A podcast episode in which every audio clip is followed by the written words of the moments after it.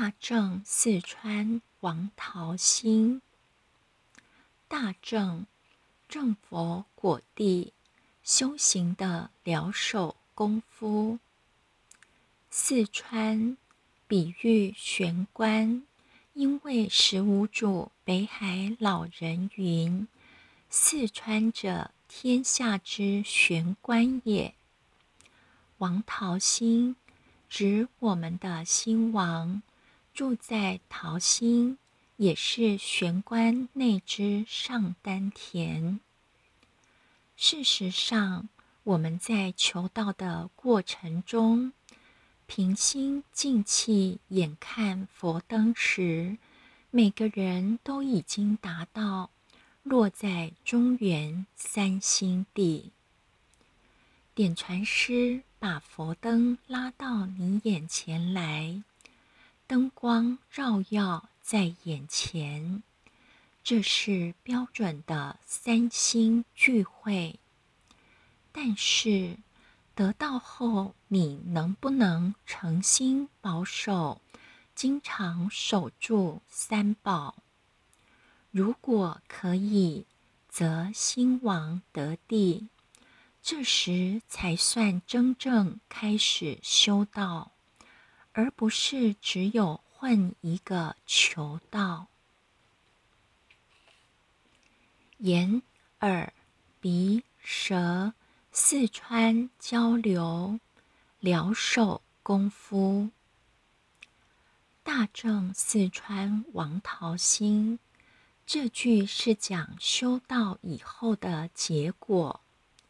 修道的过程，《弥勒真经》后面。都有一一详解，但是这里先讲结果，也就是说，我们将证的佛果，正果在哪里呢？四川王桃心，四川指的是玄关，王桃心是指内玄关及上丹田。什么是四川王桃心？听了一团雾水。我们的第十五代祖师北海老人，在他的著作《历年义理》中有说：“天下修道办道者皆知，四川者乃天下之玄关也。”但不知天下之丹田何在啊？所以四川是喻指玄关，在当时是修办道人的常事，而天下之丹田，则是我们以下要讲的王桃心。四川位于中国的正中央。四川这个地方为什么叫四川呢？那是因为啊，有四条河流在这里交汇。这里又有一个修道的专有名词——四川交流。我们脸上也有四条河呢：眼河、耳河、鼻河。蛇河四条河都出水，不要以为耳朵不出水，发炎的时候就会内耳积水。这四条河的四流都是不断的向外流，而不回头。只有当我们能做到为经。唯一的山心地修持，这四川就不再一直向外流，而会在我们生命中向内交流。眼睛看回来，恶目回光；耳朵听回来，反闻自信；鼻子一呼。一息，了了分明，察觉自己是在呼气，还是在吸气，是一种最直接的手旋。舌头顶上颚不饮食，舌下生津。这四种修持，便是四川交流，眼、耳、鼻、舌四条河全部回流，交聚在玄关。要交聚在玄关。才能进一步流向丹田。若没有做到四川交流，永远不知道什么是丹田。这里讲的丹田，不是我们以为的下腹部，而是上丹田。先天道修上丹田。后天道修下丹田，下丹田是练气的，而上丹田是练性。修下丹田就是气功，先天道练的是心性，所以修炼心性要练上丹田。我们玄关向内。进入头部一寸深的地方叫做明堂，两寸深叫做洞房，三寸深叫做上丹田。所以这修持功夫有一个专有名词，叫登堂入室取丹。玄关只是个门户。我们第一步功夫只是开门而已，这里才教我们登堂入室的功夫。《论语先进篇》第十一当中所提到的，有一次子路弹琴，孔子听琴音就知道他只有登堂，而没有。入室，没有进入上丹田玄关。原文：子曰：“由之舍，昔为余秋之门？门人不进子路。”子曰：“有也身堂矣，未入于室也。”他的心已经到了登堂阶段，却没有进一步入室。但是不要笑子路哦，登堂而没有入室。我们一般人不要说登堂，根本就还在门外。虽然已经求道开了玄关。但心从不回家，一天到晚在外面跑。三心聚会才叫入门，入门后还要登堂入室取丹，这叫四川交流。当你的眼睛可以看回来手旋。耳朵也听回来念真经，时常注意到自己鼻息的出入，舌头不再只顾着吃和讲话，而能长抵上颚，这样就是做到眼、耳、鼻、舌四川交流。有些人就算不吃饭、不说话时，嘴还是时常开着，甚至看电视看到流口水，自己都没有察觉。这都是因为心向外奔驰，没有四川交流。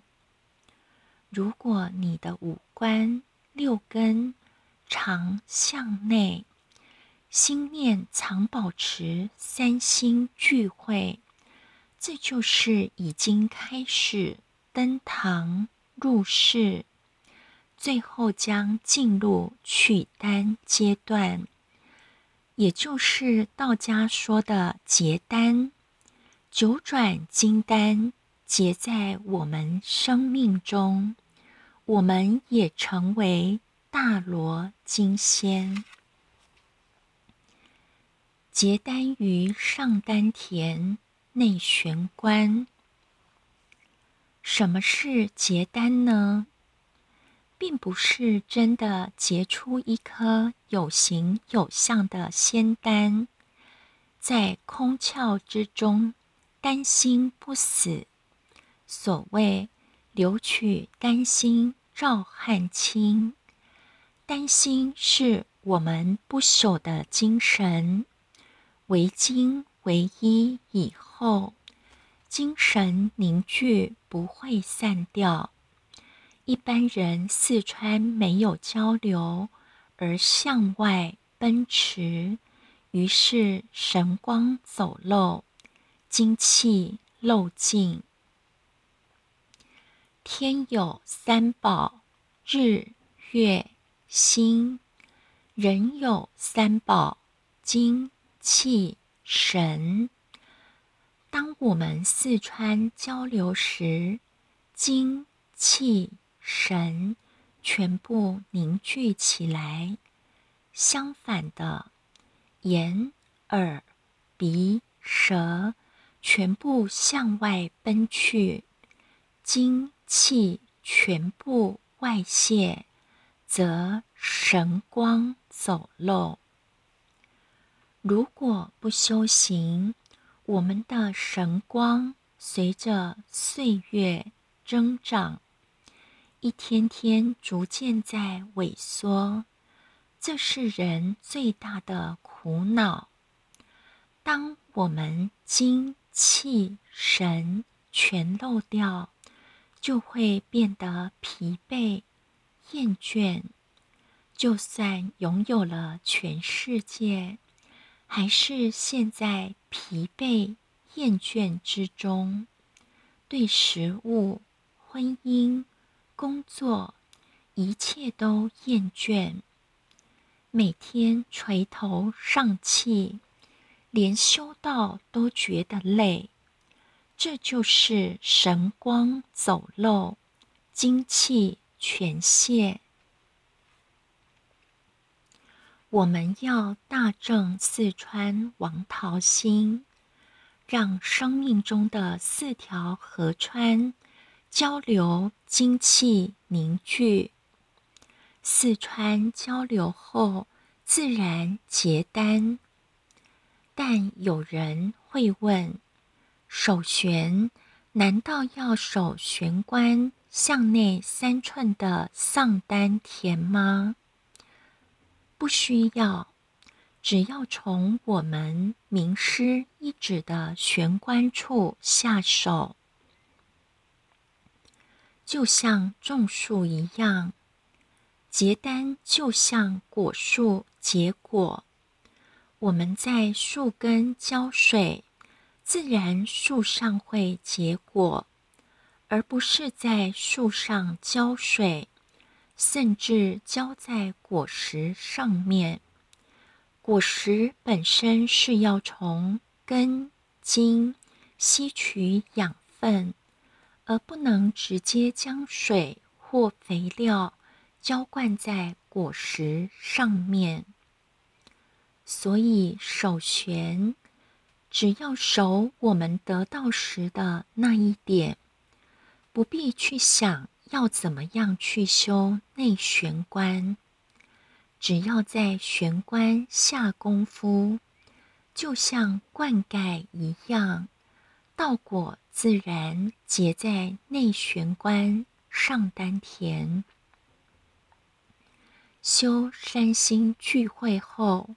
佛光便从玄关进来，只要佛光进入玄关，自然玄关内上丹田处会凝结成丹。为精为一，才能允直觉中。不要把它想得很难，其实人人都做得到。只要专注，就是首选。不论在做盛事、凡事，都可以首选。献香时专注，吃饭时专注，走路专注，呼吸专注。做一切事的时候，眼前当下了了分明，自然心念会维持在玄关上，或玄关前面一直线，和两眼目光汇聚，这就是唯精唯一。一个人若能常处守玄状态，日子就会很好过，不必向外去追求快乐，每天都像在云端一样。像圆觉大帝最喜欢说“好，好，好”，因为他活在三星聚会中。即使被陷害入狱时，一样觉得好。就像一棵树，只要能吸取养分、水分，不论种在哪里都长得好。但如果吸收不到水分，你让它住总统套房、环游世界，一样会枯死的。我们人也是一样。如果我们生命有源源不绝的天光、佛光进入，我们就会不断的成长、开花、结果。但如果只是在物质生活上去下功夫，就像没有根的树，吸收不到水分。永远在苦恼、痛苦之中，而且慢慢走向枯萎、死亡。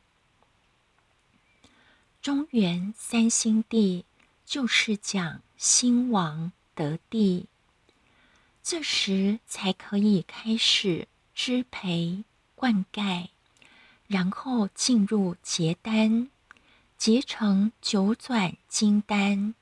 修成大罗金仙，这叫大正四川王桃心。也许有人觉得这只是一种个人的思想理论，不可能会实现的。事实上，这绝不是空谈呐，而是可以实现在每个人的生命之中。举我自己的例子来说好了，常有人问后学：为什么看到你时，永远都是笑容满面，每天都一样的开心？一大堆人来找你吐苦水、倒垃圾，你都不会烦，也不会生气。他们的问题。让我注意到自己的转变。其实后学从小脾气最坏，也是个性最偏激的人。如今都还记得，求道以前，只要后学一发起脾气，虽然不会揍人，但怒吼的声音，每次都让邻居吓得去报警。以前的人生观很偏执，认为把地球整个毁灭是最干净利落的。有时忧郁症发作，可以三个月躲在家中，不和任何人说话，电话也不接。如果这般愤世嫉俗又偏激的人，经过几年的道场洗礼，可以成为别人眼中永远快乐、不会生气的人，就可以证明弥勒祖师救苦的能力有多么的不可思议呀！再从王桃心表象来看，大正四川王桃心，王指的是我们的心王，桃心指心王住在桃心之内。桃子的外层有毛，毛下有皮，皮内有肉，肉中有核。核内有心，就跟我们的头是一样的，表层有毛，毛下有皮，皮下有肉，肉内有头骨，像河一样，河骨内还有心，就是上丹田玄关。这叫大正四川王桃心，正果就是结丹，丹心永垂不朽。如文天祥所说的：“人生自古谁无死，留取丹心照汗青。”每个人的生命，无论好坏，终有结束的一天。如果这一生能够修道，而且成就兴王，大正四川王桃心，在上丹田结果，这才是这一生当中最大的成就与意义，远比任何功成名就后顺利轮回有意义多了。留取丹心，并不是要我们的名字永垂不朽，而是我们的生命要在上丹田这里成就结果。正果以后结丹，怎么样叫正果呢？只要用心修持过三宝的人。都会有正果的经验，只是出现的频率以及持续的时间多少、长短有所不同。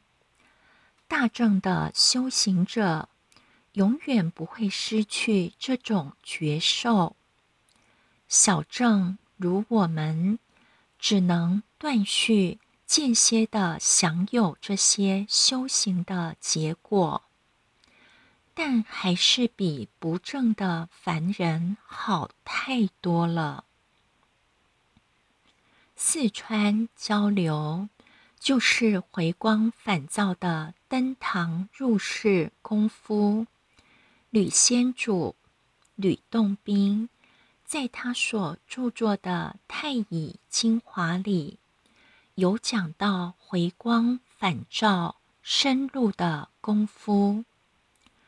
回光返照的第一阶段是去凝视一样东西，进入更深一层时，用逆法注想天心，专注的观想天心玄关。怎么注想呢？耳为内听而不外听，目随内视而不外视，这叫做日月交光。日就是眼睛，月就是耳朵。本来我们耳朵、眼睛都是向外听、向外看，眼光、耳光。交不到一起，但是在内视、内听的情况下，就交汇在王桃心。王桃心就是女主讲的天心，所谓的内玄关。